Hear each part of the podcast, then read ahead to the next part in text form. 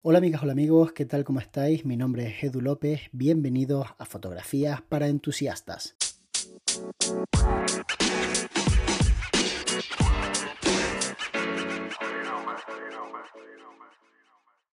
Hay un montón de creadores y creadoras de contenido. No solamente estamos los que hacemos vídeos en YouTube, y que hablamos de técnica fotográfica o de equipos de iluminación, equipos de Apple, sino que también hay personas que crean contenido y que hablan de cocina, que hablan de yoga, que hablan de, bueno, manualidades, plantas. Y toda esta gente no tiene ni idea de cómo se monta un buen setup, porque básicamente no es su gremio. O sea, imaginaros, por ejemplo, a mi novia que hace rutinas de maquillaje, de cuidarse la piel, de hablar de aparatos que sirven precisamente para eso, eh, de exfoliarse, todo este tipo de cosas que la verdad es que yo no tengo mucha idea, algo sí porque ya la he visto, sé lo que es un serum y sé un poco cómo funcionan pues las rutinas, pero si no fuera porque la he visto, pues la verdad que no tendría ni idea. O sea, no, es algo que yo utilice, que yo consuma. Pues lo mismo ocurre al revés. Ella sabe, porque obviamente vive con un fotógrafo desde hace muchos años, pero no es o no debería ser el perfil que más sepa porque no es su rollo, o sea, no le interesan las cámaras, no le interesan los flashes. Entonces, en una conversación que tuvimos me dijo, oye, me gustaría tener un aro de luz para poder, pues no depender tanto del sol, porque al final es verdad que cuando tú estás creando contenido con luz natural, los días buenos o durante la primavera y el verano, pues fantástico, pero cuando llega el otoño y el invierno, pues hay muchos días que son muy grises y entonces de repente sale el sol, de repente se nubla, te cambia la temperatura de color de la cámara, del móvil y bueno, pues es incómodo, ¿no? Tú estás creando contenido y no basta solamente con tener que crearlo bien, sino que encima estás pendiente de si la luz del sol se va, se viene, aparece una nube y ella pensó que la mejor solución era un anillo. Como yo no quería discutir porque tampoco es que yo quiera comerle la cabeza a mi novia, porque quiero que siga siendo mi novia, básicamente, pues compramos un anillo. Fui a Percy Photo, es una tienda de Santa Cruz de Tenerife, y compré un anillo de la marca Nanlite, un anillo maravilloso. Costaba cerca de 200 euros, era de gama alta y muy bien. La verdad que sorprendido de la calidad que tenía ese dispositivo que además de permitirte cambiar la temperatura de color para tener una luz más fría o más cálida y así ajustarla con la luz ambiental con la que estés trabajando, también podías utilizar el modo RGB y poner cualquier color que tú quisieras. Lo que pasa es que yo sabía que ese tipo de luz no es la mejor luz para hacer rutinas de maquillaje. Y os voy a explicar por qué. Resulta que cuando tú estás haciendo rutinas de maquillaje, la cosa va de la siguiente manera tú muestras un producto a cámara y a partir de ese momento lo empleas. Y esto es así porque después, durante el montaje del vídeo, hablas de qué es lo que estás haciendo, pero no tienes que estar explicando qué producto estás utilizando porque ya lo estás enseñando. Entonces se trata de enseñar visualmente una cosa y que le deja a la gente a través de la voz otro tipo de información. ¿Qué ocurre con los productos cuando tienes un flash de anillo o un foco o un LED de anillo? Que aparece reflejado continuamente en los productos brillantes.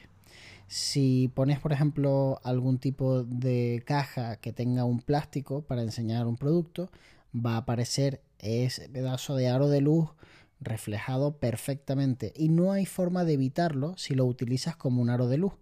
Si no estás muy familiarizado, familiarizada, los aros de luz son redondos y se ponen alrededor de la cámara con la idea, con el propósito de que no haya sombras incómodas dentro de tu cuadro, porque básicamente si tú rodeas tu cámara de luz, pues la luz viene de todas las direcciones alrededor de la lente y por tanto no genera sombras laterales. En realidad se genera una sombra en todos lados, que es lo que tú estás viendo. Lo que pasa es que como se genera una sombra en todos lados, da la sensación de que no hay sombra. Entonces, em, el problema, más allá de que efectivamente aparece el reflejo en todo lo que enseñes, es que tampoco te da volumen a la cara. Y ahí sí que tenemos un problema grave y es que cuando tú te maquillas, cuando tú generas em, una rutina, muchas veces lo que buscas es mostrar tu destreza a la hora de generar los volúmenes correctos.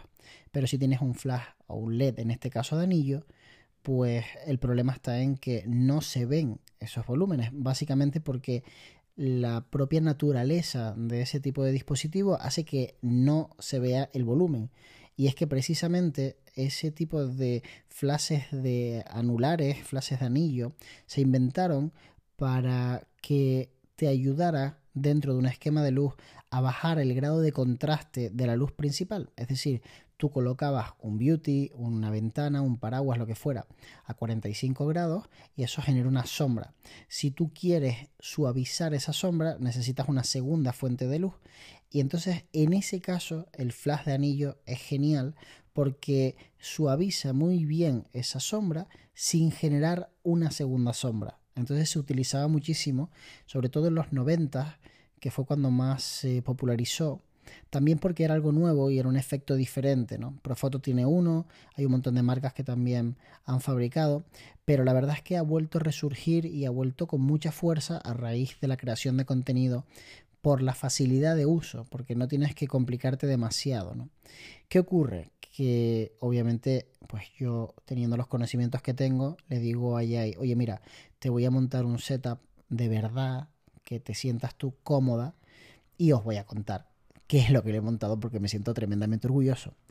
Vamos a ver, lo primero que hice fue recortar un fondo de estudio que normalmente miden en torno a 2 metros largos y se lo he dejado en torno a metro 70, metro 80 de ancho.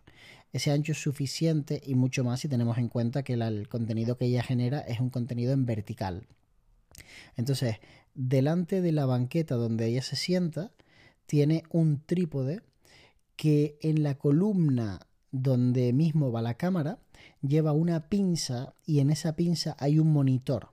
Entonces la cámara es la Sony ZV1 que tiene el modo presentación de producto y que cuando ella acerca un producto se enfoca a la velocidad de la luz. Es algo que cada vez que hace le saca una sonrisa porque es pues el cielo para una persona que genera contenido del tipo que genera ella. De hecho, la propia compañía Sony publicitó muchísimo ese recurso cuando sacó esta cámara porque lo, lo, hizo pensando en este tipo de creadoras y creadores de contenido. Aparte de que tiene un monitor donde se está viendo todo el rato bastante grande, justamente al lado de la cámara lleva una power bank que le da corriente a la cámara, de tal forma que teniendo en cuenta que la Sony ZV1 no tiene límite de tiempo en 4K al cargar directamente con, con lo que sería la powerbank y tampoco lo tiene en la tarjeta, pues ella se pone a grabar en 4K y empieza pues a hacer su rutina, si quiere para y si no, no para. ¿Y cómo para o no para? Pues con un mando de Sony que le he puesto en la mesita de al lado de apoyo de tal forma que ni siquiera tiene que tocar la cámara, directamente le da al mando. Entonces, el modo presentación de producto que Sony sacó es muy guay, pero no siempre es la mejor opción. Hay veces que lo que tú quieres es que te enfoque bien a la cara. Entonces, el modo se puede switchear con el que lo que hace es apuntar tu ojo y no soltarlo aunque pongas un producto por delante. Y para cambiar de un modo a otro, hemos configurado en el mando, en el botón C1, directamente esa función. Entonces ella va cambiando de un modo a otro sin tener que tocar la cámara. Va viéndose directamente en el monitor y va grabando. Y ahora viene la mejor parte, la parte de la iluminación. Justamente detrás de la cámara, un pelín por encima de la altura de los ojos de Jai e inclinado hacia adelante, hay un pedazo de LED gigantesco con una parábola enorme de metro veinte, uno de esos que utilizan todos los youtubers famosos, tipo Peter McKinnon, Mati Japoa, toda esta gente que utiliza básicamente este tipo de LED enormes y gigantescos. Podéis verlo en el vídeo de Halloween, se ve a la izquierda en una esquina.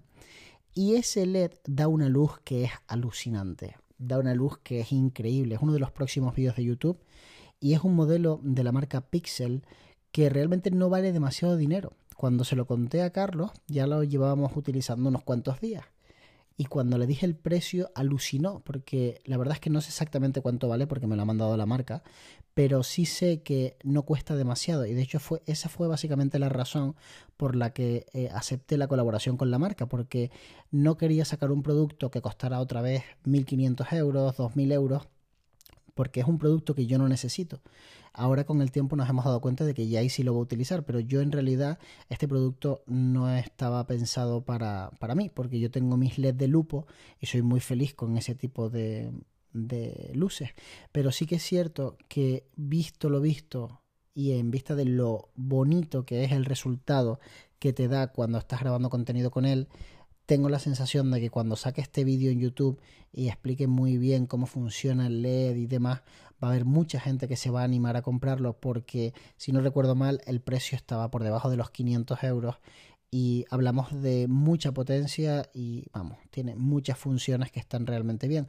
No es que sea el mejor del mercado, seguramente los de Aputur son mucho mejores, pero ya os digo yo que a nivel de calidad de luz, a nivel de fiabilidad y a nivel de construcción no tienen nada que envidiarle. Seguramente el de Aputur tenga pues variaciones en la temperatura de color o no lo sé porque tampoco los he utilizado, pero este de Pixel está real realmente bien. Os prometo que es un productazo que está muy económico y que merece mucho la pena. Ojalá pudiera enseñaros el setup que le he montado porque fliparíais de lo bien montado que está. De hecho lo tenemos en medio del salón de casa y la verdad es que tengo muchas ganas de sacar el vídeo para que lo podáis ver. Así que nada, espero que lo veáis cuando lo saquemos y muchísimas gracias por escuchar el podcast. Nos vemos muy pronto. De hecho, nos vemos mañana.